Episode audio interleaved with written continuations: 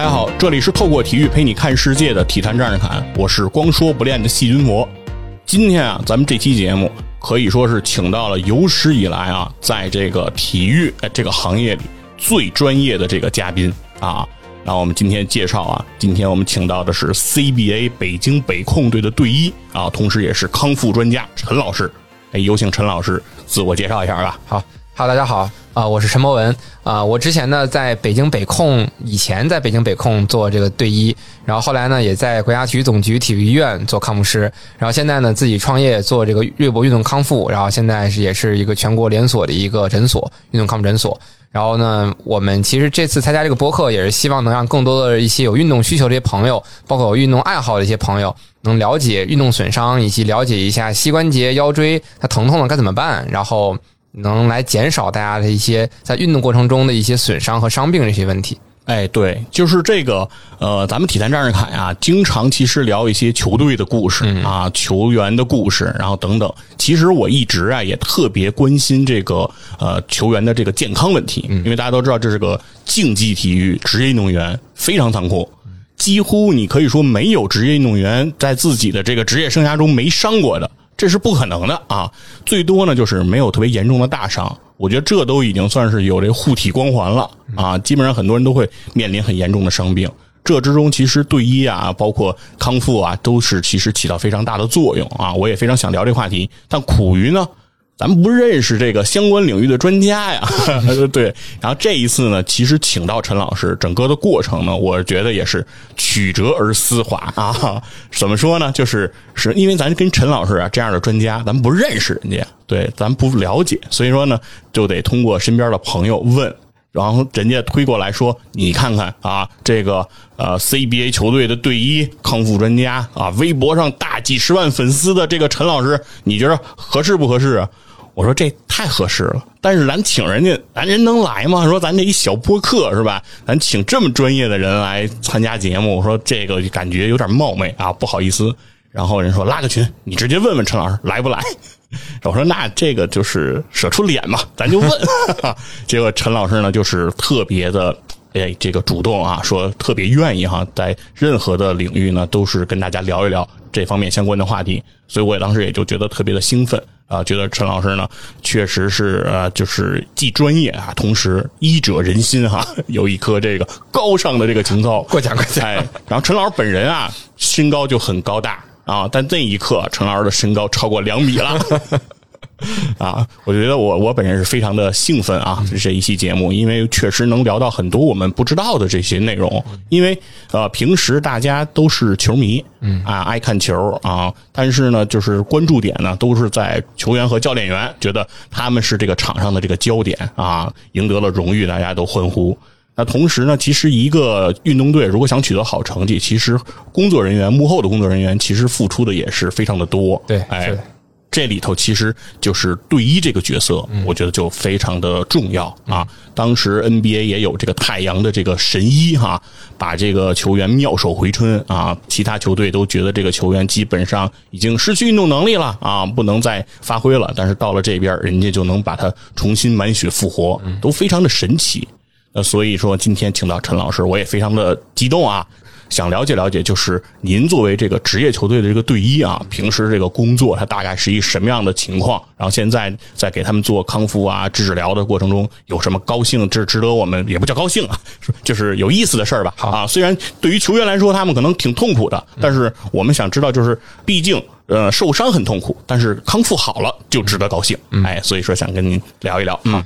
是是这样，就是呃，我在 CBA 的话，就是在一五一六那个赛季，然后在北控就加盟北控，那是北控第一年，那个时候北控也是刚就是从那个重庆鳌龙升到北控，升到 CBA，那个时候我们三外援，然后三外援呢只有两个队医，所以那个时候其实，在北控那一年那个赛季特别的累，特别辛苦，就整个俱乐部。这支球队只有两，就配备了两个队医。一般的、一般的这种俱乐部都是两个队医哦。然后我们可能一般呃两个队医可能一共就是主力大概是六七个或者七八个，然后再加上一些嗯小一点的队员，可能还有一些二线的队员，然后来到这个一队去练。总体的话，我们可能大概要要处理十几到二十几位运动员。在赛季的时候稍微少一点，在非赛季的时候可能是二三十位运动员，可能都需要我们去做一些治疗。那么对于我们的一个治疗呢，主要有那么几个方面。嗯，第一大部分呢就是赛场过程中的一些保障，比如说我们在比赛之前要给他们做打脚、做肌贴的贴扎。哦，您刚才说的这个打脚，嗯，是指的是往这个踝关节打这个绷带这个吗？对对对对对，就用白贴去做一个这个踝关节的一个保护。哦，这个其实也是在运动队里有一个不成文的规定啊，就是如果你运动员在比赛或者是在训练过程中没有打脚，你是要被罚款的。哦，或者说你如果没有打脚，没有被抓到也还好；如果你没有打脚，你崴了脚，那个叫重罚。哦，就是球队给。球员是有纪律的，这是必须要打脚的哦。就比如说，我们想了解今天下午有没有有没有对抗，嗯，就不光是打比赛，就是球队内部的对抗训练，他也要打脚。所以基本上主教练就会说：“哎，那个今天下午准备打脚啊！”哎，就知道今天下午可能有训练，有一个高强度的对抗比赛。那如果只是跑跑战术的话，就不用打脚。哦，那这个打脚是。球员自己操作还是由队医操作呀？那就得看什么咖位的球员了。一般就是一些大咖，或者说一些嗯首发前五首发五虎吧，一般都是我们给打。因为队医打的呢，一个是他们比较轻松，他们坐在那儿打就行了，或者躺在那儿打就行了。嗯，还有一个就是打的会比较好一点。哦，那么一些小运动员呢，可能我们没那么多时间给他们打，那么可能他们就自己打。哦，那这个打脚有什么讲究吗？就讲究非常多。您说，首先一个是速度要求比较快，另外一个就是打脚的过程中不能有褶皱，哦，不能有空，因为他打的是力力量比较大，而且大家都打篮球都知道，这个脚在这个鞋里会磨，如果里面有褶皱的话，可能会把脚底磨出水泡，或者把脚背磨出水泡，这个其实是挺危险的。你想想，如果是一个在高强度的季后赛中间，咵，因为打脚把脚打出一个水泡来。那这个运动员是就是后面后半程的一个比赛可能都会受影响。是本来是为了保护，然后反而造成了伤害，就会很麻烦了。我感觉就是这个打脚啊，确实是因为我因为咱们平时一般人打球啊，打这养生局，对不打脚没有这个对概念，然后觉得打伤以后再穿袜子再穿鞋，它不会很不舒服吗？那是最开始不习惯可能会有，但是习惯了以后，就是用他们运动员的主观来感觉，就是不打脚不敢打球。不敢打比赛，因为他们很多崴的过程中，如果打了脚去崴，它那个白贴会有一个很大撕裂；但如果没有打那个白贴，那撕裂的可能就是韧带了。哦，因为在篮球场上。垫个脚啊，或者是崴个脚啊，非常常见。是，就是想想想垫个脚，可能把你废了。那这种这种情况很常很常见。如果没有打脚的话，真的是很危险。哦，看来一个小小的绷带啊，能起到这么重大的作用。是的，是。那沈老师接着接着说说吧。对，就是打脚和肌贴，这个是包括肌贴，就是我们膝关节，比如膝盖疼，是，或者说我们腿上、脚踝上、肩膀，包括你们看哈登，对，之前那个叫哈登贴，能贴个那个胶布，黑色那个胶布。那个其实叫肌贴，它其实也是我们在运动之前给他们去做一些防护啊，去给它起到一些关节稳定的作用，或者说可以去提高它的肌肉力量跟本体感受的一些作用。哦，这是一方面。然后还有一方面呢，就是它运动场中如果产生了一些损伤啊，或者是有一些这种撞伤啊，我们可能要及时的去做应急处理。嗯，当时我记得特别清楚的一次是，当时我们主场跟首钢同城德比，北京德比。哎，那个时候呢，就是需要这个。中央五当时是直播，那个时候呢，我们正好是就我们两个队一嘛，然后一个队一在处理一个伤病，就是刚崴伤，然后另外一个呢又就马上又有一个运动员受伤了，然后给抬下来，然后我给处理，然后我们刚处理完，上面又上了一个，哎呀妈呀，我一看这是躺仨，然后我一转头看见后面主教练还有中央五的那个大那个转播的那个摄像头怼着我的脸。然后那个时候就赶紧去给他做一些冷喷，去拿那个喷雾去把那脚给做一些冷喷，然后把那个白贴给它拆掉了以后，要又给打了一个更紧一点的白贴，然后你继续上吧。哦，就是这么着，应急的一个处理，应急处理这个其实还是比较常见的。哦，让球员能够快速返回赛场，包括也要去做一个诊断，就看一下他那个损伤能不能继续打。啊。对对对，比如说他骨折了，那肯定就打不了；那是韧带断了，肯定打不了。那如果只是一个小崴，那我们简单给他处理一下，还要继续上场的。哦，对，就是我听说很多职业队啊，就是这个球员能不能上场比赛。主要得看这个队医的这个开具的这个通行证。是的，是的，就是说，有的球员请战欲望很强，教练也觉得这场比赛我非用他不可。嗯，但是说队医说不行，就是不能打，那这个球员也只能 DNP，就是不可以打。是的，因为这个毕竟还是要考虑到这个运动员未来的一个职业生涯，不能靠因为这一场比赛怎么样，然后最后就。就打废了，那不就是是一个很大的损失吗？嗯，那所以说从您的角度来看，比如说《灌篮高手》里樱木花道最后受伤的那个状态，是不是就不应该再上场了？对，但是就看一下他这个比赛的重要性啊。那如果这个比赛它是一个非常重要，就是如果没有你不行的话，那其实有一些运动员的意志力是非常强的。我给你举个例子，就之前我们队有一个呃小后卫。他其实就就我们感觉就像像钢铁侠一样。哦，他不是说他那个身体像钢铁，他那个是意志力像钢铁。哦。他当时是双侧的胫骨都有一个小的疲劳性骨折，哇，就是从片子上看他那个骨头已经断掉了，但他是一个疲劳性的骨折，嗯，所以他就是走路还好，但他每次跑步、每次跳跃、每次去爆发那个位置都会有钻心的疼痛。哦。然后就这么一个情况，他其实还是跟着我们打了。整个一个赛季，哦，所以这种情况其实有很多职业运动员都是因为吃这碗饭的嘛，他他总不能说一一休休一两年，哦，那这样的话就只能那么去去打，所以就职业运动员的损伤远比老百姓那些损伤要严重的多，就超乎大家的想象。我真是，那就是靠咬牙扛着，就是他这种，比如说所谓什么打封闭，能解决这个问题吗？呃，是那样，那那个地方它是一个骨头的损伤，封闭只能解决它的软组织的一些变性或者撕裂，比如说，嗯，这样有些运动员我可能还不太方不太方便说，就是有一些运动员他如果有一些韧带或者是肌腱的那种劳损，或者是一些慢性的疼痛，打一针封闭效果是比较好的，但是对于骨性的这种损伤，其实打封闭是没啥太大用的，而且这个。比如说像当时刘翔，刘翔可以说啊，刘翔的那个跟腱其实就是打封闭打多了，他就会最后就跟腱断裂，就是因为封，你也是学药的嘛，你也知道那个封闭它会产生一些软组织的变性，就可能会增加它断裂的风险啊。是是，对，然后其实说白了就是变脆了，对，变脆了。嗯，其实从我的角度来讲，你们能看到大部分的职业运动员，嗯，完全没有伤病，在比赛场上。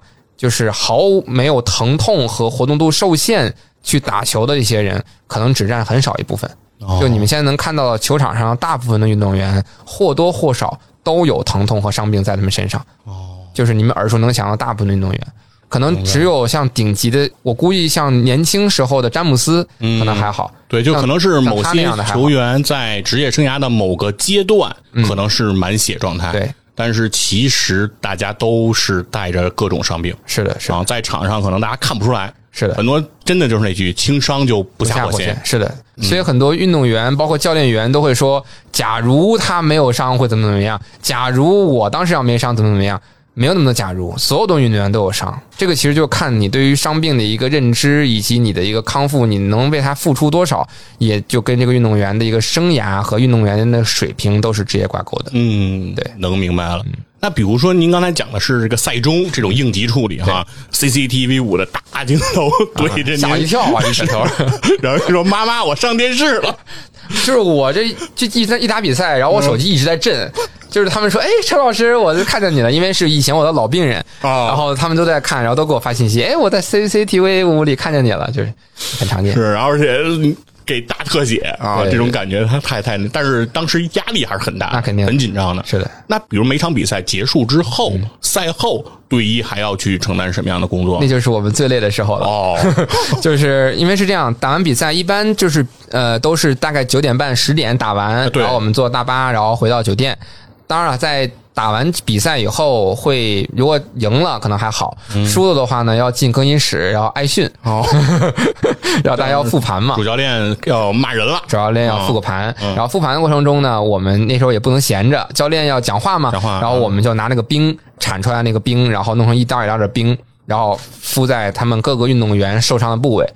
基本上我们最多的时候，可能一个这种复盘会，我们可能要打二十五袋冰左右。哦，你像一共大概十个运动员不到，嗯，那么一个人可能有两两个部位或者三个部位要敷冰，大概二十五袋冰，然后我们拿那个保鲜膜给他们哐哐哦。哐缠在那个部位呃，上。看到过，就是有那个就是更衣室里的那种哎画面，就是呃队员的腿上会缠很多透明胶布，然后上面有一个冰袋，对对对对对。就是这个画面，就是那个画面。哦那个冰和这个等于都是您打的，然后给它缠上去的，那个啊。冰都是我们有一个特别大的一个冰盒，哦。就是像比旅行箱还要大的一个东西，那里面就是、哦就是我们从酒店或者是找了一些碎冰，然后放进去，然后我们就要拎这个大箱子带到赛场里，再然后在那个更衣室去去弄冰，哦因为有很多的嗯主场是没有制冰机的。哦，不给提供这种条件，对对对哦。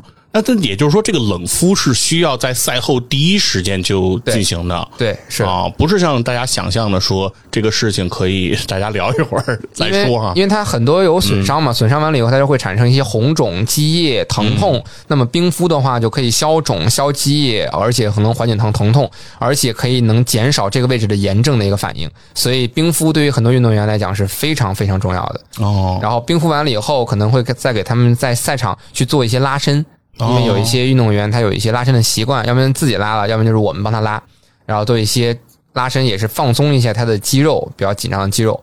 然后坐着大巴回到酒店，然后这个时候吃饭，哦，大概就十点半左右，哦这么晚吃顿饭。才才能吃饭，对对对，因为你总不能比赛前吃吧，对吧？七点半比赛，你七点没啥吃饭，十点多吃饭，吃完饭大概十一点，好，这就是看你赢不赢球。啊如果赢了球，好，我们今天就歇了，因为就基本上就没有运动员会找你来做治疗了，哦大家就就去嗨了。高兴去了，喝酒去了啊，庆祝一下，庆祝去了，然后呢？如果要是没赢球，好，今天晚上因为不可能出得去嘛，啊教练肯定是说，那你们就别出去了。是然后大家就开始做治疗，那个那个时候我们就开始治疗，嗯，基本上大部分时候是从十一点可能治疗到凌晨两点。哇，这么长时间，对我们可能有一些要给他们做一些手法的放松，然后有一些牵拉、康复的训练，包括一些理疗，然后最后还要给外援去做一些治疗。为什么我说我们有三外援？三外援的话呢，我们可能就是一个对一，尤其是因为我们另外一个。队医呢，他嗯年纪稍微大一点，英语又不太好。那么那些老外呢，可能还愿意跟我去沟通，他们要跟我沟通一些治疗方面的东西，所以可能我这边可能要承担所有的这外援的一些治疗，哦，然后就就很累很累。哎，那比如说对于外援的治疗和咱们本土运动员这之间，您的体验上有什么不一样吗？就比如他们对于治疗的观念啊、想法啊有什么区别吗？就外援的治疗肯定是比国内运动员要认知会更高一些，嗯因为他们有一些，比如之前我们有一个叫赖特，他以前是打 NBA 的。NBA 的所以他知道 NBA 的这个队医应该会给他们做一些什么东西，包括一些康复的一些训练，他都是比较懂的。这就是说到对医的这个分类，对医有这么几种分类啊，第一种是中医，是传哦传统的叫针灸推拿专业的中医，那主要是以针灸、电针、推拿为主，以放松为主。第二种呢是全科医生，那么可能就是以一些给他们开药。或者这些为主，或者是外科医生出身的，有这样的。第三种呢，就像我这样的，是要运动康复师。那么我们一方面要给他们去呃负责他们的一些药物啊，或者是一些呃包括赛场的一些防护，那么可能还要给他们去做一些康复的一些训练和治疗。那么这个，比如像赖特尔，他就可能比较希望去做一些这样的训练，我可能会带他做一些康复训练。就是这样哦，但是大部分的国内的运动员呢，他们不愿意做训练，因为他们觉得我就已经很很累了，我还做什么训练呢？那对对对，那那可能就是以放松、牵拉、被动的治疗为主。但是老外的话，他们可能还是愿意去做一些主动的训练。对我个人啊，就很有这个体验啊，就是他们都说什么打球之前、踢球之前，你得热热身然后，要要不然容易受伤。然后都带着我那个。开始之前跑几圈，然后跑完几圈呢，我不胖嘛，然后我就已经很累了。我说我已经出汗了，我说那个一会儿我就不用打了，我坐着，然后一会儿那烤串那个我来参与。到量了已经对，。确实是感觉就是呃，很多人很多时候不去特别理解这个事儿。对，包括我也听说一些，比如说老的运动员，比如包括像王治郅，嗯在他职业生涯的末期，他说他上场，比如说打球的时间可能不是很长了，嗯就是呃一场比赛可能出场二十分钟、三十分钟，嗯但他说他为了出场这二十分钟、三十分钟，赛后他要花两个小时。做各种的这样的一个拉伸和这个是的复健啊。是的，是的，我就觉得付出真的很大，就很多的工作看不到，就是在球场上，我们可能觉得啊，这已经不是主力了，不是先发了，但实际上他为了这在场上能够体现出作用，背后要付出特别大的这个努力。越是老将越是这样，因为他们的啊身体为了要保证那样的一个运动的一个水平，他们就需要去花大量的时间去做一些关节的训练，包括一些稳定性的训练。所以你看，为什么詹姆斯三十三十八了是吧？对，在一个运动员，篮球运动员嗯能有三十八岁还能有这么一个好的一个运一个身体素质，是是是，一方面是他天赋，还有一个就是他有大量的这个训练和自律，真的很不容易。对，就您说的那个打脚那个事儿，就是说詹姆斯进联盟的第二年或者第三年的时候，说他就已经开始非常注意了。啊，嗯对说他在之前的时候，他以状元秀身份进来的时候，他看到老将在打脚，当时还就有那种就是不屑的感觉，就是啊，你们就是不行。后来说哈，不打不行，是不打不行，是那个可能感觉出来，就这种对于身体的这种态度，其实也是一种我觉得职业精神的这种体现。是的，是的，啊，包括其实之前看过那个马布里在这个北京首钢之后比赛的时候，说赛后回到酒店拿很多的冰扔到这个浴缸里，然后马上就泡进去，然后说要给全身做这种冰敷。嗯，我当时就感觉。哇，太痛苦了吧！我说这个冰水谁进的？因为冰桶挑战我们都知道嘛，嗯对对就浇那一下儿大家都还觉得很那什么呢。他要在那里面一坐坐半天呢，我说我的天，太厉害了！这个其实，在运动员里面很常见，哦而且这老百姓觉得这个很难受啊。是啊但对于运动员来讲好爽啊，因为你想想，刚打完比赛，浑身都是像、就像火燎着的那种感觉，浑身的那个所有的肌肉很疲劳、很酸。他特别希望有有人给他去做一些牵拉或手法或放松，或者是用一些冷敷去帮他把身体的温度降下来。那么这个时候，他们可能就会选择泡冰水浴。所以，为什么冰桶挑战也是从一些国外的一些运运动队里出来的？哦就他们很愿意去愿意把部分的身体的部位泡在冰桶里，要么是把整个全身泡在冰桶里。包括现在还有很多那种叫液氮治疗，就是有液氮舱，用大概零下一百二十度左右的一个液氮那个蒸汽，然后去给它去做一个冰敷。冰敷完了以后，可以快速的去提高它的一个身体的这个恢复，以及可以让它的这个新陈代谢可以去加快。这整整个人还可以增加血液循环，整？个人都要进到那个对零下一百二十度的是的，是的，眼睛要戴一个类似于眼镜，哦然后呢头戴一个帽子，啊对对然后对穿一个裤衩，哦然后就就开始了。其他地方都是裸露的。对，然后他们说。就是用他们的原话，因为我没进去过啊，哦是用他们原话说，泡完了以后就感觉这场比赛跟没打一样，哇，就特别的夸张。这么厉害吗？哦，这个冷敷这个作用能够到这么大哈？对对就是想，因为您刚才一说戴帽子，因为我第一想法就是进到零下一百二十度之后，头发全脆了，出来就没头发了。然后是得还是得有这些相关的保护。对但是我这我是没想到冷敷之后能够起到这么大的效果哈，特别有用，所以你们可以，就是老百姓也有这种感觉。嗯就比如说你打完比赛以后，你去洗个热水澡，嗯，你会觉得浑身好无力啊，哦，对，就是浑身软软的。泄了。但是你洗个冷水澡，就会觉得哎，还是很很很刺激的，就是哦浑身有有劲儿。就是因为这个跟肌肉的特性有关，嗯，就是你洗热水澡为什么会舒服？因为它会让你的筋膜组织放松下来。所以，比如腰肌劳损，我们可以热敷。哦但是如果我们肌肉在处在一个很热的状态下的时候，它的肌肉张力会降低。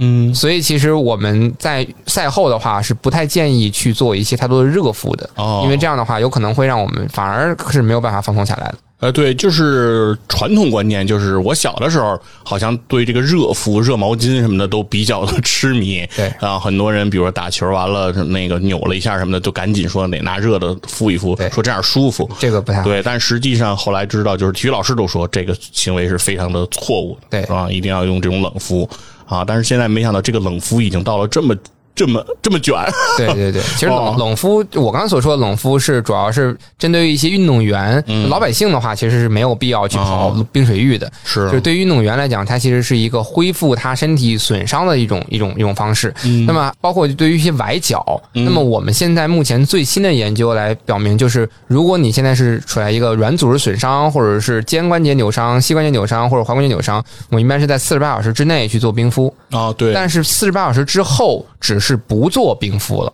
但不代表要做热敷。哦，所以就四十八小时之后，我们其实就不用做热敷或冰敷了。哦因为如果冰敷时间过长，也有可能会抑制我们身体的一些炎症的一些因子的一些释放。嗯那些炎症因子，包括那些组织液或积液，其实也可以起到修复组织的一个作用。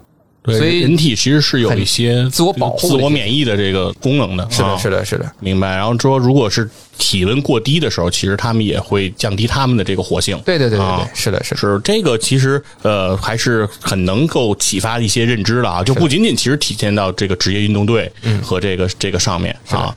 我还有一个观察哈，就是在比赛过程当中，我觉得那个运动员啊，好像都特怕冷，嗯，就是一到场下，就是从那个场上被换下来，对，马上就拿那个毛巾铺着，有的就把那个外套都穿上，有的还把长裤赶紧都穿上。对然后我感觉就是看观众啊，都穿挺少的，都挺凉快的。我说运动员为什么他这么怕冷呢？这个其实很多人可能想象不到啊。嗯，主要有两个原因。第一个原因大家可能能理解，就是因为你刚从场上下来，你全身其实很热的，你要你很有可能随时被教练换到场上去，那你要保证你身体关节的一个温度，否则你还要么还得再次二次的去热身。哦，这个其实为了去保护你的关节，相当于是做一个保温，但这个不是最重要的，哦。最重要的是第二个点是怕感冒，哦，真的是怕感冒，真的是怕感冒。哦，刚才我其实我想说怕感冒，但我觉得好像有点 有点有点太敷衍了。大家大家可能会觉得运动员那这个小伙子啊是啊抵抗力贼强啊，但其实运动员非常非常容易感冒，哦，这是为什么呢？非常容易感冒。因为当你大运动量去运动的时候，不管是健身之后，包括你是一个嗯运动员，运动之后，你的皮质醇会升上升，嗯皮质醇会抑制你的免疫，哦，所以很多职业运动员是很容易感冒的。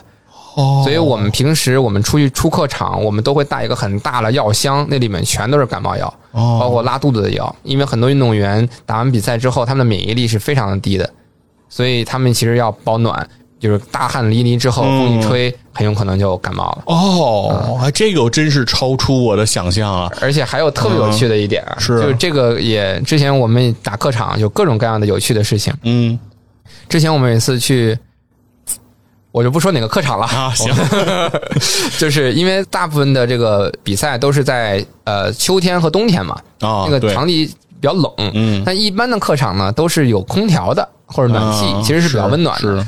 但是呢，我们之前去南方的某一个客场，场馆空调坏了，我不，知道是故意的啊还是怎么着。反正你们北方来的，对，然后呢，他们就是给他们的主队后面有一个巨大的一个热风的一个机，然后我们客队那儿没有。呵，哎呦，给我们冻的呀！那一个个在那儿就玩的冰窖一样。了就是南方的冬天，还不是说广东那种南方啊！是这种哦啊南方，对对特别冷，是这个就是阴到骨子里的冷。不是说那个北方的冬天是物理攻击，南方的冬天是魔法攻击。就那一场比嗯赛，我们运动员感冒了好几个，哦，哎呀，真的非常的夸张。关键是，呃，就是虽然就算是冷，但是在场上打球，你也不能穿太多，就是你不能穿长裤、长袖上去，对还都得是那个短袖背心儿而且尤其是其实，在场下的时候，你不可能说说说都配上羽绒服跟那儿跟那儿坐着，也太夸张了，所以。场上还行，场下是真冷。是，而且一旦不动，又出着很多汗，其实毛孔都是张开的，是的是非常非常危险的。对，就那那次我们记得特别清楚，就是打完这场比赛，然后我们去上海打比赛，嗯我们当时小外援就那个卡姆拉尼就发发高烧，当时我还带着他去那个就是上海的那个大输液呢，然后输完液当时三十八度左左右，然后输输液刚把温度降下来，就打上海的客场，哦。哦，那场比赛我记得特别清楚，因为我是我陪着卡姆拉尼去的，嗯。去的医院，就是输完液，然后我们就赶紧开车回到上海的那个球场，然后去打客场。然后那个时候卡姆拉尼当时发着高烧，然后还当时还拿了好像是三十多分儿，哦，打得特别好，哦，就像乔丹一样，但还输了，好。对，就很当时北控的那个年代，整体实力在 CBA 里还是不太占优势的。是的。对，就是呃，尽管有三万元，但是整体因为是个升班马嘛，是的。之前刚刚从那个 NBL 升上来的的。这样的球队，那输球其实也能正常，因为毕竟也是客场。对。但是运动员其实我觉得还是挺拼搏的。是的是的。就是说在这样大的这个伤病的这个情况下，我发着高烧刚打完点滴，那正常人谁发完高烧打完点滴还上班啊？对那对吧？怎么也得在家躺两天了。是这时候老板也不会特别逼你，是吧？太无情了。但是运动员没办法，其实那个时候我是不建议他上的，因为那个时候有可能会产生病毒性心肌炎，哦是很危险的。但是我跟教练说，然后我跟卡梅拉尼也说，但那场比赛对对我们来讲很重要，最后最后还是就是还是上了，哦，就是您给他放了绿灯，对，还是上了，嗯，没办法，是，但是运动员其实承担的还是挺大的。对，对，而且发烧这个状态，其实因为看 NBA 老是说什么乔丹发四十度高烧，然后在场上怎么打球，就是感觉发挥如常。我觉得有的时候感觉可能真的就是肾上腺素顶起来，对那一口气儿，就像您说，两条腿都有劳损性骨折，然后每一次奔跑和跳跃都钻心的疼，但是就是为了这个球队，就是要承担这一切，对为了自己的职业生涯，就是要承担这一切。作为队医，您在旁边其实是亲眼所见，而且近在咫尺。是的这些东西都是在您的面前挺不容易的，啊。其实您对运动员应该是一种很心疼他们的一种状态对，啊。有的时候就是又爱又恨，哦，恨是因为他们有时候不听话，哎，对对，那您说说恨这部分。对，刚才因为刚才从您的表达里啊，爱这部分我们都能听得出来，这点点滴滴。但是呃，恨的这部分，就是其实恨也是因为爱，对对吧？由爱生的恨啊。咱说说这个，就就举个例子吧，之前我们就是这是非赛季了，然后就是在那个我们的基地打一些比赛，小的比赛，然后包括一些做训练，然后训练完了以后让他们牵拉拉伸，嗯，然后就不听话，哦，就是训练完了以后马上就走了。后来我才知道为啥，为啥是因为我们那个食堂啊，去晚了他就没饭吃了，哦，然后所以他们就赶着赶紧去吃饭。啊，没有那热乎饭了。对，那个时啊候是圆桌的，哦就是大概有六七个桌，然后都是那种都是一份一份的菜，哦，然后你去晚了呢，就吃人剩下的了。哦，明白，它不是那种我们想象那种自助餐的那种形式，说随去随盛，底下一直加着热，不是。它是桌餐摆好了，对对对。那那是那是得先去，因为我们 因为那个时候我们在那个雁西湖嘛，哦。雁西湖度假村，嗯。你可以理解为就像是像旅游景区一样，就是那种大桌饭，是。啊，就是那种状态。就是大宴会厅的那就没没那种那种布置，所以说它就是等于桌餐一盘一盘的菜。对对对对，那确实是，那要我我要我 要我得先翘训练课。对啊，其实那作为您来讲，就是比如说这个运动员他做没做这个牵拉，做没做这个您要求的这个拉伸，在之后您能感觉出来吗？那肯定能啊，哦，就他们这个肌肉张力就特别大，然后包括他们的一些关节的压力也会比较大，有可能会产生一些关节的劳损啊这些问题。就是那些不拉伸的一些运动员，就很容易出现这些情况，哦，所以说其实瞒不了您。瞒不了。对，就是说有时候教练可能没看住，没注意，说说拉了吗？拉拉拉。对，教练有的时候不管，教练就啊到最后的时候，教练你就就先溜了，然后最后就就就就留我们。我说，然后带我带他们拉一拉，然后他们就也溜了。哦，哎呀，这个确实是哈，对吧？其实教练其实有并没有对这块就是管的这么事无巨细哈。呃，因为是这样，其实教练承担的压力是非常的大的，啊，尤其是主教练。是就是当时我们那个主教练就是特别好的一个教练，就是每场比赛就是声嘶力竭，然后去跟他们说，也很少骂人。啊，就我们教，你看很多赛场教练旁边骂人，其实骂人啊，我也能理解，就是运动队打比赛就跟军队打仗是的一样，是的，就像您说的，像抬下来。这个不就是那个打仗那个状态吗？要要攻这个山头，然后那个伤员往下抬，这边处理完了再上去，就是这这种感觉。在这种压力情况下，其实你要让教练员细声细气的在那儿说话，不可能。是的开什么玩笑？谁急了谁也得这么说。而且啊，所谓我们认为是骂人啊，或者说一些呃不文明用语，其实我觉得有时候反而是代表一种教练员的态度。对哎，就是这场他的决心，对吧？要是太讲究那一些，想的东西太多，那就是感觉教练今天不是很坚决。对今天教练就是说，你他妈撕也给我撕上上，就是我要就是对 但我。对于队员，我听完这个，其实你是在给我一种力量，嗯对，就是告诉我说你对我的这种信任和这种肩负。没错其实有的时候就是观众看这些和队员听到这些，他的感知是不一样的。嗯对，教有时候队员可能倒是给我点这个，反而能帮我去克服这个我的很多的问题，对吧？因为所有运动员都肩负着伤病的嘛，都身上都很疼痛。但这个时候有点这个，其实反而能帮他们一些。对啊，所以说其实队医其实，在背后啊，其实我觉得付出的东西还是非常多的。是啊，等于相当于这么理解了一下，就是在比赛的时候，队员七点半之前不能吃饭，队医咱也不能吃，是吗？哎，这个怎么说呢？是这样，我们在比赛之前大概五六点钟的样子，会有一个算是下午茶加餐，哦主要就是一些蛋糕啊、点心啊、香蕉啊、水果啊什么的，就主要是怕运动员这个比赛之前怕低血糖什么的，就让他们吃一吃。但是呢，很少有运动员在出征的时候会吃东西。哦，然后呢，那那东西都在那儿，怎么办呢？哎，我们几个队医啊，包括什么视频剪辑师啊，啊，包括我们几个，还有一些小助理教练啊，我们在哐哐干饭，然后基本上就是一天吃四顿，早上干一顿，中午干一顿，然后下午加餐干一顿，啊晚上夜宵再干一顿。但是那个时候没有胖，啊因为那个时候特别忙，工作强度非常大。就是不胖。但是等从那儿出来以后，然后噌，体重就上去了。对，明白了，工作强度下来了，但是饭量不能马上随之变化。对就是，每天那个加餐这个件事情还是得形成习惯。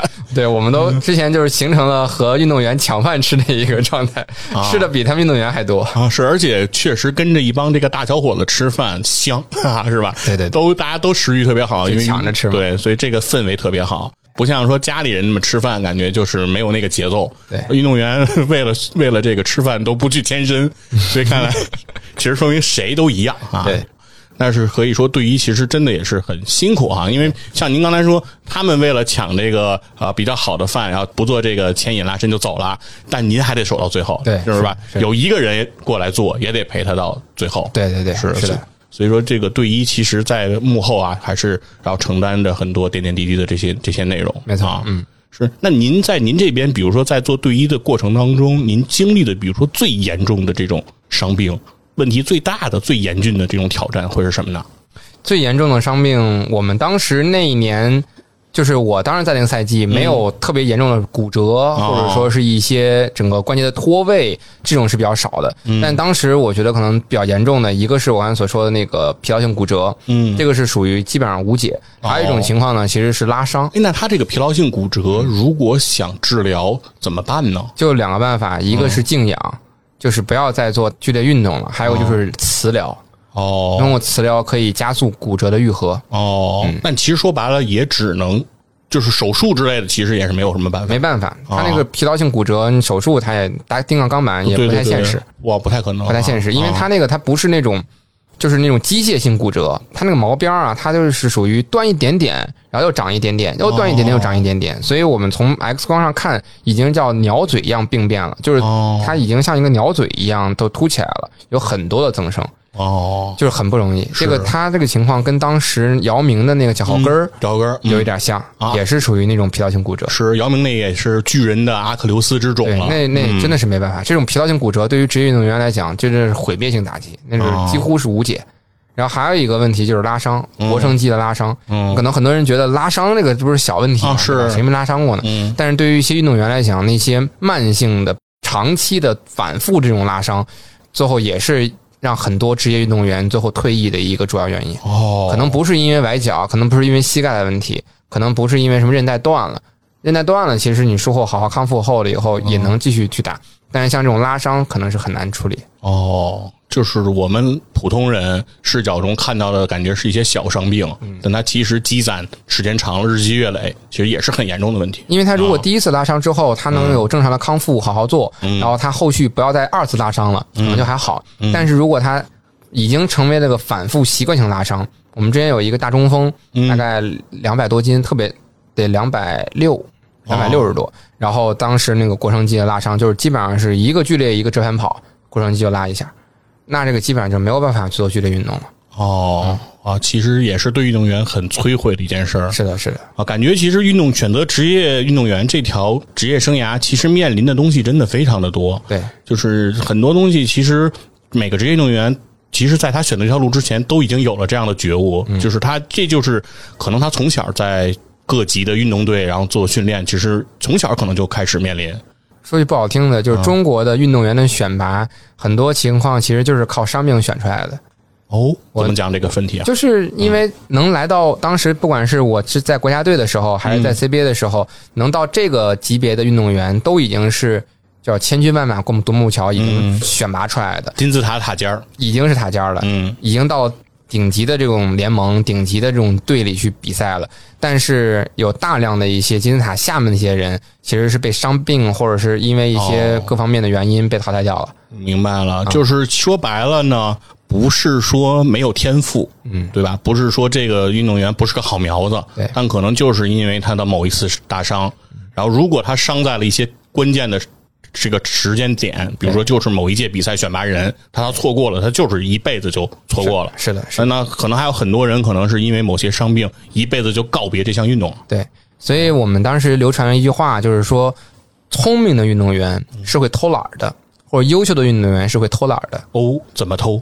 就是他会对于自己的能力，嗯以及他做这个训练以及这个比赛，他其实有一个全面的认知，嗯他知道这场比赛我该怎么打。比如举个例子，就像那个梅西，为什么说他比赛的时候像老大爷遛弯儿一样？嗯，就是因为他在保存他的体力，在最后他需要他出、哦出场的出去的时候，他会他加速去破门。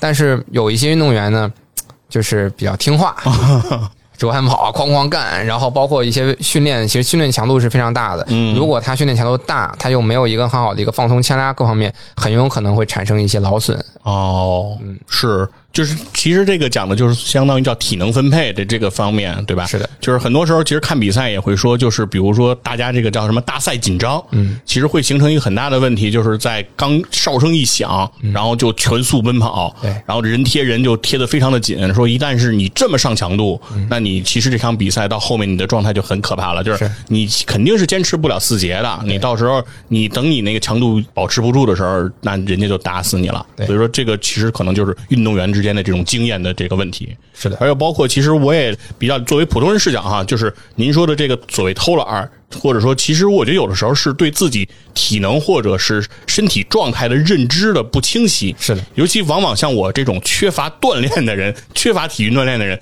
对这种认知就会越不清晰。因为我印象很深，就是我有一次出去玩，有过一个远足的那种项目，就是它其实也是呃一个临时小团，然后带你去趟趟水啊、爬爬山啊，这这么一个活动。它就是走这些沟坎儿这些事儿的时候，我有时候经常啊就觉得我能过去，这个爬这坡我不用手，我一我蹬一下我过去了，但是登上去之后，哎。上不去，这又退下来了。其实就是因为对身体其实缺乏认知，对在自己缺乏认知的时候，这个其实其实挺危险的，就很容易就受伤了啊。包括这些运动员，他们应该知道自己或者优秀的运动员，他应该知道自己缺什么。因为哦对于一个运动员来讲，他身体的一些能力，他其实清楚。有一些人他耐力、爆发力，包括他的这个弹跳力、敏捷、对抗，还有一些他的精准的投篮，就这些，他其实是一个此消彼长的一个情况。他要不然是爆发力极强，耐力相对差；要不然是耐力强，爆发力差。没有哪个运动员是爆发力又特别强，耐力又特别好，这是很难有这样的人的，然后就是不可能有那种理想的六边形战士，很少会有六边形战士。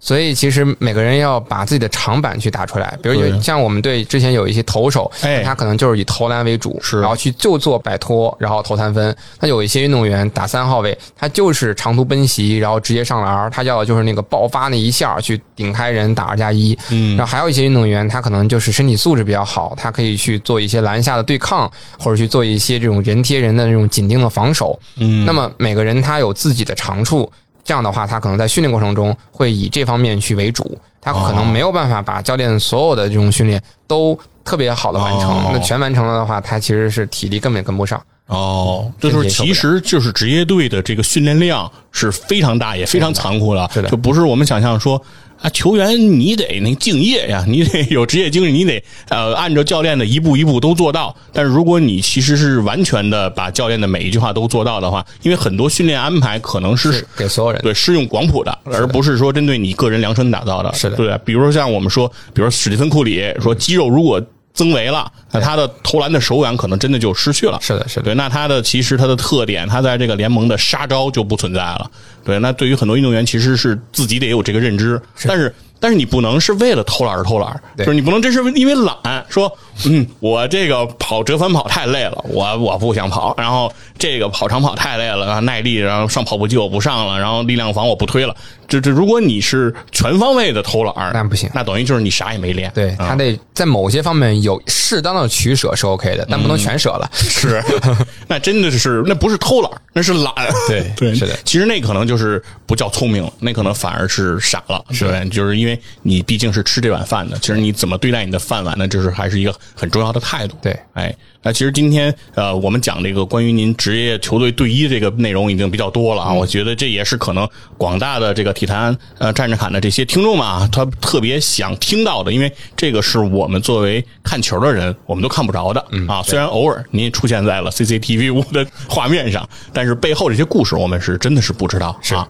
但是当然，您现在有一个更重要的身份啊，就是对于我们。广大的呃体育爱好者或者说广大的大众来讲，嗯是这种呃运动康复的这种专家。然后有很多您的病人患者在自己有了这些伤病的时候，就会找您来问诊啊。然后您也从事很多这种科普的这方面的工作。嗯，那其其实呢，今天也对我们体坛战士侃的听众呢特别友好啊。有些听众呢也把他们在生活中现在遇到的伤病反馈到了我这边。嗯，我也跟您呢啊替他们跟您做的咨询。好啊，没问题。现在就是。给大家的这福利时间了啊，这个是呃，我们觉得听众们一个福音哈。啊，有一个听众啊，他问了一个话题，我对这个话题本身也特别感兴趣。嗯，啊，他是这么说，他说想问一下陈老师啊，我一般的运动量啊是每周一三五跑一个三公里。嗯，我前段时间发现自己不知道怎么回事我这半月板二度损伤了。嗯。我反思了一下，我身体不正常的感觉就是髌骨偶尔有梆梆的这个声音，然后这可能是髌骨磨损造成的吗？如果是的话，我怎么恢复我髌骨这个状况？他说我知道这个半月板损伤啊，据说是不可逆的，说如果到了三度就得做手术了。他说我现在这个二度，我离三度还有多远？嗯，我是不是就是就是已经比较危险了？好啊，我还能健身吗？啊？因为他很急迫了，这个朋友问了好多个问题啊，然后一个一个来回，这也是个比较常见的问题。对，逐一来，因为半月板啊，我特别感兴趣，因为我听到这个器官都是它坏了，嗯啊，我就不知道这个半月板除了坏，它还能干嘛了啊？对，是这样。首先，我们先说半月板的问题啊。半月板其实是我们身体股骨和胫骨，就是我们膝关节里一个衬垫它其实起到一个增加关节稳定性和缓冲的一个作用。那么半月板的损伤，它不是三度损伤就必须要做手术了。哦，没没没这说法，手术没有这个说法。每一个手术它是有手术指征的，就如果它达到了这个指征，就意味着它可能要做手术。如果没达到这个指征，可以不用做手术，可以保守治疗。哦，那么半月板的指征就是关节绞索。如果你现在关节卡住动不了，因为半月板撕裂卡在里面了，哦，那这种情况就是什么叫卡住动不了？就是屈膝屈不了，伸膝也伸不了。就卡在这个位置了，腿伸不直，然后弯不直，深蹲不下去，可能需要晃一晃，解锁了之后才能正常的屈伸膝，哦，否则可能就卡住了。这种情况叫绞锁，这种情况需要手术。哦，除此之外是不需要手术的。哦，这是第一个问题。第二个问题就是半月板二度损伤，它有可能是因为膝关节疼痛或者膝关节弹响或者关节的磨损，然后他可能有点担心，去医院拍了一个核磁，核磁影像上说半月板二度损伤。一般的半月板二度损伤，其实在我们看来问题不大，而且二度损伤也不意味着什么，也可能不会有太多的疼痛，而且半月板和髌骨离得也很远，这是两个地方。哦。所以，一般半月板损伤、二度损伤在日常的生活中或者老百姓中很常见哦，没有太大的问题。您的意思说，比如说我们普通人不跑步的，我们去医院里核磁一下，出来可能也是半月板二度损伤，是的，很有可能。比如说，你看我，我个人也有很多的爱好，滑板、滑雪，然后。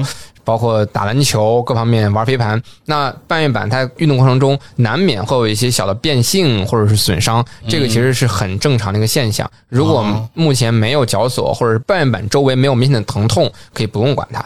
哦，就是半月板疼痛在哪儿呢？在我们的关节间隙，在内侧和外侧这两条缝儿里。哦，膝盖膝盖两侧两侧，如果你是膝盖上方的疼痛或者膝盖下方的疼痛，那个跟半月板没有太大关系。哦，但是很多人呢，他从核磁里面拍影像嘛，他可能看到半月板好看，那个地方他很容易得出一些报告、一些诊断哦，那可能是半边二度损伤，他直接写在报告里了。但是他可能髌骨的问题，他从片子上看他没看出来，所以他可能就觉得他的疼痛一去拍片子，最后得了半月板损伤，所以他就会觉得半月板损伤导致了疼痛，哦所以他就就甚至还有有一些人很夸张的去半月板二级损伤，直接去医院把半月板给切了。哦，切完以后摘疼痛摘除了，还在哦哦。疼痛还在，因为他处理的根本就不是不是半月对，月。就是这个半月板，如果摘除了，嗯会对人的这个生活有什么样的影响吗？首先，短期的影响并不大。哦比如你看，像当时那个那个威少，嗯包括韦德，嗯他们的半月板都有这个大面积的切除，甚至是摘除，是是但是对他们的运动运动能力就影响并不大。这是短期没有太大影响，但是长期的话肯定有影响。嗯哦就关节的稳定性会变差，然后软骨的磨损可能会增增加。哦我们所说的软骨不是髌骨磨软骨，而是股骨滑车和胫骨平台软骨可能会产生一些损伤。哦，这是一方面，然后另一方面呢，他说到了髌骨的弹响，哦这个髌骨弹响它是有梆梆的声音。对，这个是在屈伸膝的时候，髌骨出槽又回槽的那种弹响，就髌骨外移导致的问题。哦这个可能跟他平时运动他的髂胫束过度紧张，包括他的膝关节内外侧肌肉力量不平衡，或者膝关节会有些内扣、脚踝外翻、足弓塌陷这些问题，有可能会引起他的膝关节的外移，导致的这种撞击，导致的这种弹响。哦那么这种情况是需要通过康复或者需要通过一些力线的调整来去让他这个髌骨减少这个弹响。哦，这个跟半月板关系不是跟半月板其实那个关系不大。对对对那那你比如说结合他现在这个问题啊，当然最好的一个方法就是找到您 来去问诊啊挂号。那比如说您看现在他，比如说现在每周一三五现在跑三公里这样的一个呃运动强度、健身强度，您觉得他是可以继续呢，还是说要歇一阵儿呢？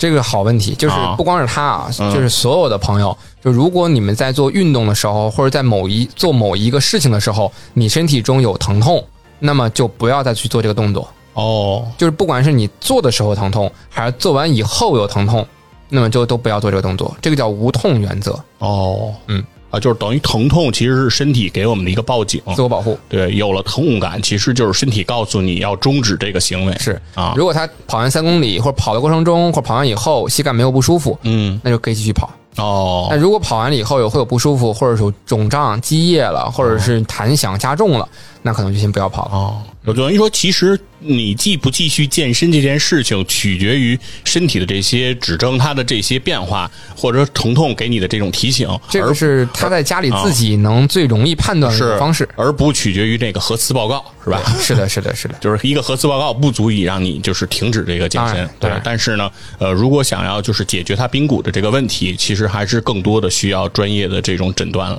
进一步的来看了。对，其实我比如说像我个人的一些我的微博或者公众号里，会有很多类似这样方面的一些呃视频，它可以跟着我的一些视频或者跟着我们一些跟练自己练，基本上这种简单的冰棍软化的问题都是可以跟着这个视频自己去解决的。哎，我觉得给这位朋友这个解答啊，已经非常的专业和有深度了啊。我觉得其实如果你有进一步的问题，其实就可以进一步在这个微博上找陈老师啊。我觉得那陈老师的微博上的所有内容都是和这个运动康复啊相关的这种专业知识对是非常丰富的啊。那接下来的问题呢，其实是说这个脚踝啊崴过以后，说是感觉到有一些后遗症，嗯，就是理论上说应该觉得好了，但是为什么感觉脚踝这个外侧，这位朋友还是他觉得有时候会疼？嗯，他说是不是这个东西呃还能做什么样的处理能够解决这个问题？外侧疼痛主要有两种原因，一种情况有可能是距骨的卡压，嗯因为我们最常见崴脚的一个韧带叫距腓前韧带。这条韧带呢，其实也很简单，一端连在距骨上，一端连在腓骨上。当我们的距腓前韧带产生一些撕裂和断裂的时候呢，我们的距骨会产生一些前移，或者它可能会产生一些错位吧，就就可以这么理理解。当它错位了以后，它的距骨就会和我们的我们的这个踝关节产生一些撞击，导致一些疼痛，这是一种情况。还有一种情况呢，就是我们韧带的损伤，韧带损伤也会产生一些疼痛，那么它的外侧的疼痛也有可能是韧韧带损伤没有及时的去治疗和处理导致的一些问题。这个问题相对比较好处理。哦，嗯，明白了，就是说，其实还是有很多的可能性来造成这个一个事情的，对，同同样的一个表现，那它的原因其实还是有可能会比较复杂的啊。对对。但是总体来讲，感觉上不是特别严重的一个大的一个问题，比较常见这个问题。是他其实这个问题，我觉得是应该在这个平时训练中打脚就可以帮他去解决，可以尝试打脚试一下，或者贴个肌贴，可能就会让他有明显的缓解了。哦，就贴一个胶布就能能有很大的帮助是吗？是的，是的。哦，这感觉很神奇哈。对。因为我是看很多球鞋这种测评，嗯，就是他们对这个鞋这个防侧翻啊，嗯现在就讲讲的比较多，什么什么侧翻角啊的设计啊怎么样，就是各种各样的。您觉得就是说这种鞋对于这个人不崴脚或者减少这个崴脚后的损伤，它的帮助大吗？那非常大哦。这个之前我还做过一个球鞋，或者是不光是球鞋吧，就所有的鞋的一个评测哦，或者是教大家如何去买鞋。嗯，就首先这个。一个踝关节或者一个鞋，它需要有三个地方要既软要有硬。就是首先它软呢是前足要软，它前足在一些支撑的时候它要有一些活动度。嗯，那不能说整个前面就像有一些那种特别硬的一些篮球鞋，它前面它没有这个屈曲的能力和活动度，那么可能对它的大拇指一些发力可能会受限制，那可能会产生更多的小腿的发力。第二个硬的地方呢是中间的碳板。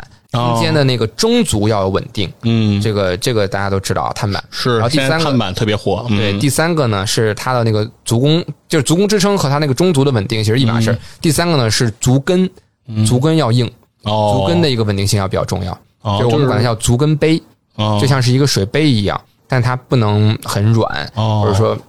哎，我也不能说品牌，就是反正就是明白。其实就是有些鞋，它的那个，比如说它的减震，嗯，它是做的比较脚感比较明显的，就是踩上去就特别的有感觉。不是脚底软，而是脚那一圈不能哦。您说鞋的那个帮鞋帮啊，就是我们所谓叫港宝这个这个这个位置，直接后跟这个比较有硬度，是吧？对我们管它叫足跟杯，就这个东西，这个杯不能软哦，脚后跟软一点没关系。哦，您说其实那个可以软，脚后跟是可以软的，是吧？对对对，但是那一圈不能太不能软啊，得对这个等于说得对踝关节有一个加固的，相当于对跟骨有一个稳定稳定的作用啊，它就不会老偏。哎，它不偏，它其实对这个压力就会小一些。是的，是的。哦，啊，然后具体的鞋。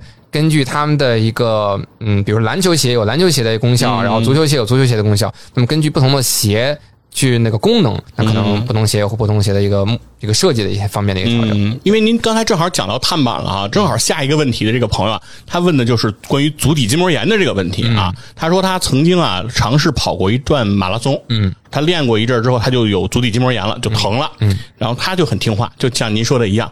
疼了，他就不跑了啊！对，这就对了 啊！对，然后他就不跑。他说不跑了，他就不疼了。是的啊，他说那就是说明这个事儿我就不跑就行。但他就觉得呢，说如果仅仅因为这件事情就以后再也不能跑了，好像就挺遗憾的。嗯，所以他想问问，其实正好我也想到碳板这件事儿，就是是不是如果是比如说碳板的鞋对足底筋膜炎的发生能有这种预防的作用呢？说实话，这个我没有做过这方面的测评，哦，或者说没有这方面的研究研究和理论，这我不好说。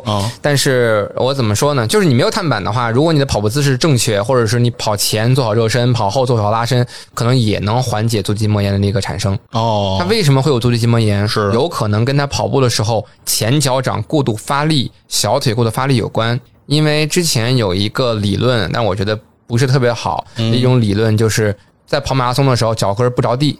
脚后跟不着地，对，有一种理论是这样跑的，它所有的发力全靠了小腿。那这样的一个跑法，他们的一个理论的一个逻辑是，因为你可以把你的重力势能储存在你的足底筋膜和你的小腿三头肌，然后变成弹性势能再再弹出去，这样的话形成一个能量的回收系统。但这样的一种跑步，对于脚后跟和足底筋膜和小腿三头肌有一个很大的一个张力，压力非常大。这个是我们中学的时候上体育课。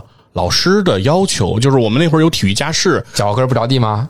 对，老师就有这个要求，说那个跑的轻快一些，别拿脚后跟咣咣的那个踩地，你那个脚后跟抬起来，然后那样跑，你就轻松了，就就能跑得快一点。因为那个不是有分嘛，所以就老师会提这个要求。就是它轻快，它也不能说脚跟不着地，它全靠前脚掌那么搓啊，那个对于小腿压力是太大了。就是完全的不着，就是整个比如说马拉松的过程当中都不着地。对，有这样的。这个很夸张，啊，很离谱。那个是很可怕，四十二点一九五公里，哇，脚后跟不着地，就是或者说这是一个比较夸张的说法，是是就是或者说脚后跟的一个发力非常少。非常少对啊，主要等于就是压力全都集中在前脚掌。对对对，哦这个是挺可怕的一件事。哦，那其实就是很多，其实足底筋膜炎的发生是和这个跑步姿势的选择，对啊，和这个比如热身习惯，然后赛后这个那个跑完之后的一些呃活动啊，这个缓解啊，其实做的不到位，也有一定的关系。是的是的啊，其实如果能够相关比较科学的，按照您在这个微博上给大家的一些知识啊，来能够认真的去做的话，其实很多时候足底筋膜炎也是可以去避免的。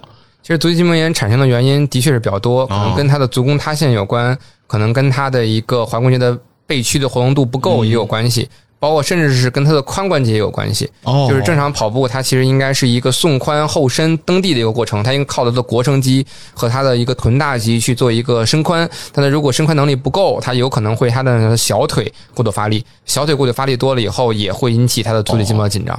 啊，对，其实很多姿势不正确，其实也跟比如说训练不够，就是该发力的肌肉你的力量不足，然后你为了又完成这个动作，可能就会代偿。对，你就用其他的肌肉来代偿。那这样的话，其实对这个动作的完成就是造成更大的负担。对，包括我之前也仔细去分析了一下那个基普乔格的那个跑步的一个姿势，嗯，他那个跑步就像特别优雅，他那个跑步，他其实那个腿就像车轮子一样，哦他其实是它的屈髋、蹬地、送髋、伸髋，再屈膝，再往前迈。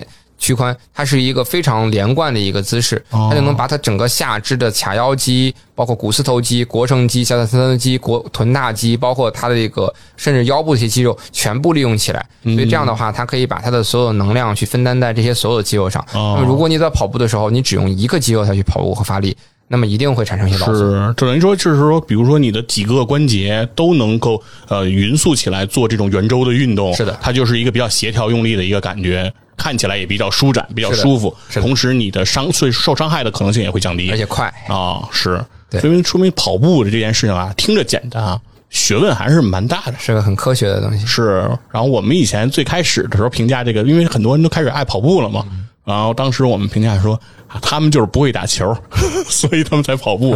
现在发现，其实人家的这个学问也是非常大的。是的，啊当时我记得是耐克好像是赞助基普乔格和另外两个马拉松，一个半马的和一个全马的这三位跑者，当时就是为了让人类突破两小时，然后他们去找了很多的运动医学方面的专家、生物力学的专家，包括运动生理学、运动营养学的一些专家，形成一个团队，然后去研究他们的跑步姿势，然后才研究出了现在基普乔格的跑法，最后他跑进了两小时。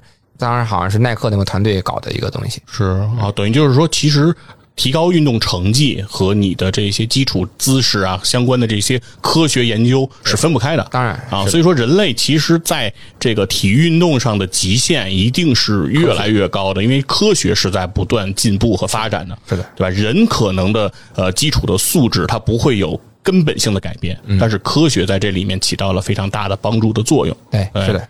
那最后一个问题了啊，然后这个问题其实刚才咱们的问题主要都集中在下肢啊，感觉呃听众朋友们的下肢都 不太好。然后这个问题咱们回到上肢啊，来问一下，就是这个想问问他肩关节方面的这种养护。说他之前啊感觉到应该是有疼痛，嗯，他自己怀疑呢是有这个肌肉韧带的这种劳损拉伤。他去医院拍片子呢，医生没给他说清楚是怎么回事儿啊，含含糊糊的就给他开了点膏药啊，回去贴了贴，反正贴了贴呢，他觉得也是有一些缓解。然后他也找人呢给他做了几次这个拉伸和这个静养之后，他觉得呢就是好了不少。嗯，但是他他是一个啊玩这个暴食攀岩的爱好者，对，他说玩这个之后强度只要一大了就又会反复，而且先说是有的这个医生给他的建议说呀，说他关节可能是有一定的错位，说他这个吧。说他没辙了，说他无解啊！他说得问问陈老师，他这个还有救吗？啊因为他在问题里没有说去哪个位置，啊然后包包括哪个动作会有疼痛。啊是呃，目前肩关节容易比较容易出现问题的，就是尤其是攀岩那些选手啊，因为他长期需要，比如说，尤其是玩比较专业的，可能需要有一些那种跳跃，然后可能需要单手去拉，或者是怎么样，他对于肩关节的一个压力是比较比较大的。呃，主要产生的问题主要两点，第一点是可能是肩袖损伤，嗯肩关节有四个肌肉，像一个袖套袖一样固定住整个我们肩关节，去起到一个稳定性的作用。比如说这种冈上肌的损伤可能是比较常见的。那么还有一种情况可能是跟盂唇的损伤有关，盂唇撕裂。所以我呢建议这个朋友呢可以去拍一个肩关节的核磁，看一下肩关节里具体是哪块肌肉产生了损伤，或者哪个部位产生了撕裂，然后。这段时间如果疼痛，就先不要去做产生疼痛的运动。如果有条件的话，去做一些康复或者去做一些治疗。那么等完全好了以后再去运动，其实不是。就是还是那个原则，你疼痛当然对不适就先暂停这个问题，先把这个问题解决掉。是对，如果你就是还是想要完成这件事情，把心先踏实下来，就是啊，先到医院把这个核磁拍掉，然后看一看具体是什么部位的问题。没错，然后再根据不同的部位发生的问题，咱们做相应的这种处理。嗯，它一定是有救的，是吧，陈老师？呃，这个不好说，还是得具体问题具体分析。哦，但就是说有有这种可能性，就是说，比如说某些的劳损或者是伤害，可能就是说它不太适合。做这个强度的那个运动和训练了，对，还是得看一眼他的片子以及他的查体，才能确定他这个问题后续是否能通过康复或者是呃手术去解决。哎，是这个，我觉得其实虽然陈老师刚才这个表达呢，感觉给我们朋友不是很有信心啊，但是我觉得这个是我特别欣赏的一种态度，就是医生并不能说什么事儿都特别有把握，百分百不可能，对，因为医生这个群体就是他不可能把话说到百分之百。对吧？因为有一句话叫“有时治愈啊，偶尔帮助，然后总在安慰”。对，其实医生很多时候对于很多问题也是无能为力的。这可能是我们今天科技的局限性，但是能够提供给大家的，就是在现有条件下给你最好的选择。我觉得这就是每个医生其实在和。人体啊，这个生理科学的这种斗争当中，其实一直在走的这条路，所以我也是非常啊佩服每一个医生，然后为我们每一个人啊做出的这些贡献啊，也非常的感谢陈老师啊，选择就是从这个职业队的队医哈，到了我们这个为广大人民群众 来服务的这样的一个选择。其实我还是挺好奇，就是您为什么会选择就是走向这个方向，把跟队的专业化的这种呃理念，然后想传递给更多的人。对，是这样。我最开始其实是在医院，以前是在国家体育总局体育医院做康复师，包括后来去的 CBA 和国家队。那个时候主要都是以给职业运动员做治疗或康复为主。但是后来发现，就是缺了我，那可能还会有其他人去给运动员做治疗，因为总会有人去的嘛。但是如果我出来的话，我可能会能把一些职业队的一些东西能带给更多的一些老百姓，因为我们在一四年、一五年。那个时候开始工作，呃，工作就在在队里的工作，然后包括到一六年我们开始创业，很多人对康复是没有认知的，是不了解什么是康复的。包括那段时间有很多人找到我们，也都是可能有点晚了，或者是有一些这种。很严重的损伤了，才来找到我们。那个时候可能通过康复就已经有点无能为力了。哦，在那个时候我就会觉得我们的康复的教育或科普实在是太欠缺了。嗯，因为我之前的老师在美国，然后包括我也去他的诊所，我也去美国的一些诊所，我们也去做了一些调查，或者是去看了一下他们那个状态，就基本上全员都知道康复。可能你不管上到一个公司的老总，或者是一个企业家，然后是一个。大官什么的运动员下到一个，比如出租车司机或者是一个保洁阿姨，他们可能都会有一些损伤，他们都知道去做康复哦，所以其实他们的康复的普及性是非常好的。但是在国内，就是一五年那个时候，一五一六年的时候，大家知道康复可能还是觉得是按摩，可能是觉得掰腿，可能是觉得捏脚。但现在经过这么多年的一个康复的普及，已经有很多人了解到康复，也知道可能受伤了，我可能要休息；受伤了，我可能要做康复。这个其实也是我们我们这帮康复人现在在这几年做的一些推动，其实是有作用的。对，就是其实我最早听“康复”这个词儿，往往会和比如说一些严重伤病这种，或者是某种失能，然后来做的这种训练和恢复比较有的挂钩。就是还想不到，就是说，呃，比如说我平时参加个小运动量的体育运动，然后就造成这种伤害，也需要去做正规的康复。而听您刚才所说，就是其实。哪怕不参与体育运动，对吧？就像我们普通人、普通生活、普通工作，你也不去健身，但其实还是有可能会有运动伤害这个造成的啊。是的，就是因为康复它其实是一个很大的一个概念，包含了神经康复，就是你说的一些呃，比如说截瘫，或者说偏瘫。中风这种情况，它是需要做康复的；还有一些心肺康复，比如说你做了心脏的手术或者肺部的手术，你需要做康复。那么我们这样的运动康复其实是里面一个非常小的一个分支，嗯，但是就是这个小的分支，它的需求量是很大的。有很多人，比如说肩部的疼痛啊，包括一些亚所谓的亚健康，包括一些膝关节的问题，他们第一反应是去医院。嗯，那去了医院以后呢，那医生那边判断就是。就是医院里的一些外科那边判断，就是你这个问题能否通过手术去解决，能否通过外科的方法去解决。后来发现很多的问题，你总不能说是因为一个肩膀疼痛或者是亚健康，你去做个手术吧，对吧？医生也不会给你做。就是那你就肩周炎这个问题，我觉得在我国非常普遍啊。我妈就从我小时候就老说有这个问题啊，老说是给我织毛衣织的。就像这种情况，他是没有办法通过外科的方法去处理。对，你要说这就做手术。对，也太吓人了啊！所以，那这些人该干嘛呢？那医生呢？就是说，那你就回去养着吧。那养着养着，发现他的症状并没有通过静养而缓解，反而可能还会加重。那个这个时候，他们很多患者就是其实处在一个很迷茫的状态。那么，其实这应该是去做康复哦。就是在美国，他们的一个流程应该是，你有了损伤，可能先去做分诊，分诊完了以后，你可能要先去。外科医生那边看一眼，你这个问题需不需要手术？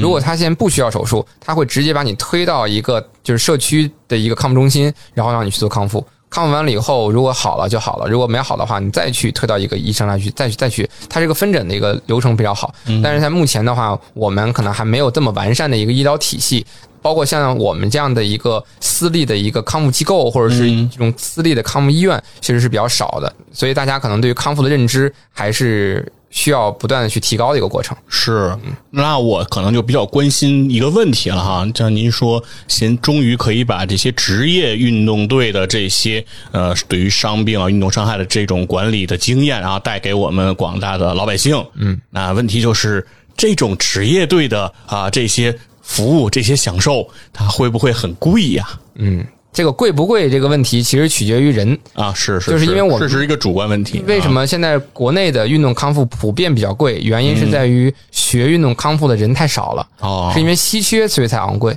但是如果这个其实说实话，在我可能还要再拿国外去举例子啊，嗯嗯，那像不管是欧洲的康复还是美国的康复，欧洲的康复可能是偏这个社会保险多一点，然后美国康复可能偏商业保险多一点。他们虽然贵，但是他们都是可以被保险所 cover 的，可以报销。但是在国内的话，它没有一个很好的一个商业保险的一个一个一个方式。那么社保又不可能去 cover 我们这样的这种私立康复机构。那么这样的话，大部分人来找我们，可能都是以自费的形式。那么相对来讲，它一定是贵的。啊啊，所以这个它昂贵这件事情，就还是看需求。是。那么包括我也是跟我的很多粉丝会说，我说你这个问题不一定非要来线下来找到我们，因为线下来找到我们的，可能都是一些疑难杂症，可能是问题比较。复杂的一些问题，我说如果能跟着我的视频能去解决你的问题，那是最好。嗯，因为那如果所有的粉丝全来找我们，那我们其实是吃不下的。我们没有办法有那么多的资源和康复师去解决大的问题。那么其实有一些问题是比较简单的。那么你运动之前做好热身，运动之后去做好牵拉，包括你做一些运动的防护，包括一些如果你有些损伤，你不要再动了，把这些康复的理念给到他们，他们那些问题小问题是不会变成大问题的。嗯，就不会说拖到最后不行了才来找我们。嗯，等到那个时候可能就是晚了，而且那个时候他花费的费用和他付出的时间精力也会比他最开始的时候要。要多得多，是，而且给到医生也是一个难题。是的，而您刚才其实这段表达啊，我听到之后我是非常感动的啊，就是因为很多时候其实我们会想，就是您做一个创业项目，一个私立的康复机构，更多的希望引更多的流，然后传递给更多的人，说知道我的机构来找我挂号问诊，然后呃，很简单嘛，大家创业肯定是要要。养活人啊，要吃饭这样的一件事情。但是您刚才那段表达里面透露着，就是医生并不希望别人有伤害。嗯，医生希望大家在运动前做好你的这个热身，希望你在之后做好你的牵拉、你的这些啊恢复。不希望其实真的你走到医院里。对，而就是你如果能够跟着我的视频是吧，然后能够把你的身体养好，是医生更愿意看到的事情。对，和医生见面，其实真的就是好多时候都是医生再见，我希望再也不见。对，对，就是呃，尽管是这样，但是其实相关有的这样的病人还是会源源不断，因为我国也是一个人口众多的国家啊，然后有着广大的人群，他必然会有这样那样的问题。那，其实，呃，我觉得让我感动的地方就是，其实现在想很多事情，大家都是奔着一些短平快的一些目标，而真的踏踏实实下来，就是真的想把一些知识、一些对于身体的这种关注传递出去。其实我觉得是很难得的。呃，而陈老师，呃，确实当时来体坛战士侃这边，其实我想过一些，就是呃，是不是怎么样帮您的诊所啊做一些宣传，然后告诉大家怎么样能够更好的找到陈老师。其实我觉得想找到陈老师也很容易啊，因为在微博呀这些各个平台其实也很多了，您的粉丝也非常的多。但其实更重要的是，希望通过咱们的节目，让更多的人开始关注到这个康复。对，了解康复就好了。对，然后了解到说，呃，你的身体你自己要在意，你要保护它，就是你不在意身体，身体就会把你到时候抛在路上，对吧？就是会让你的身体会承受痛苦。对大家其实，在平时多付出一些，对吧？你觉得可能是呃训练完了以后，然后感觉又要加练似的，感觉是一个负担。其实久而久之，你会发现这个东西对你的后半生是非常有益处的。对啊，我今天我觉得听陈老师这些表达，我我真的是非常的非常的感动啊！因为陈老师来参加《体坛战士侃》这次节目，我们也给不了陈老师任何的报酬和回报，所以在这个时候，就是能听到呃，作为一个医生这个角度给大家的一种关怀，其实还是我的感受是非常非常的温馨的一个感觉。我创业的初衷其实就是不是为了说把做多大或者挣多少钱。其实我们做这件事情的初衷是希望能让更多人了解到康复，或者说能把中国的康复推动出去。就是从我的角度来能看到中国的经济一直在发展，或者是科技在发展，但是在康复和人别人的差距还是差得很远。那么我们这些做康复的人，还是希望能让中国的老老百姓能享受到像国外一样的优质的康复。或者说技术其实都好说，是大家的理哎念能不能像国外一样，能有一个好的理念？大家不要说等到最后不行了再去做康复，那个时候那那需要的不是康复，需要的是神仙。是，对，所以我这回在参加就是这个播客，也是、也希望能让更多的人了解到康复。包括大家可能知道了康复以后，不光嗯可能对自己有帮助，或者是你可能现在没有损伤，但是我也希望你们可以把康复的一些理念能传递到更多的人。就是你可以告诉你身边的朋友，你受伤了，你崴脚了，不要热敷；你告诉你的妈妈，你肩周炎了，你可能要做一些康复的动作，而不要等他说完全动不了了再去做小针刀，那可能还会有二次的创伤。就是这些都是一些比较基础的一些康复的概念和认知。是，我觉得就是现在大家呢也越来越重视这个健康了，对吧？大家的饮食啊，呃，起居很多都很重视了。其实康复的这个理念也应该赶紧的提升上来。其实为什么大家会觉得，比如说去私人的这个机构的诊所，然后来进行康复，它的价格现在看上去还比较高？其中一个最重要的原因，就是因为这个的市场规模太小，市场规模越小，需求小，然后供应就更更少，那它价格自然会更高。是当其实大家的需求成为共性的时候，大家会发现，其实呃市场上的提供这些服务的机构就会非常的多，同时它的价格也就比较平易近人。而当它的需求足够量大的时候，其实我们的医保、我们的社保也就有足够的动力来 cover 这一块的内容了。是的所以这样的时候，其实那个是对于我们广大中国人民来说，其实是更好的一个条件，对吧？现在中国人吃的好了，穿的好了。但是更深一种维度的，其实大家的生活水平就应该提到这种议事日程上来了。没错嗯。啊，那今天还是最后啊，非常感谢陈老师啊，能够呃来到体坛战士侃，给我们讲了这么多啊关于职业队医的这些相关从业经验，以及啊给我们的听友是切实的解决了很多的问题。啊，最后其实也表达了对于我们广大的患者、广大的老百姓的这种关怀，我觉得都非常的开心。今天和陈老师整个的交流，我觉得都非常的愉快，是那种专业但是又不枯燥的那种感觉啊，是我对于体坛战士侃这个节目来讲一个最大的期待。非常感谢您。好，谢谢谢谢。哎，那也谢谢大家，各位听众听到这儿，然后也希望大家在其他的平台，然后能够搜索陈老师来关注陈老师相关的内容。这些内容相信对你和你的家人、你的朋友都会非常的有益处。好，大家拜拜。拜拜。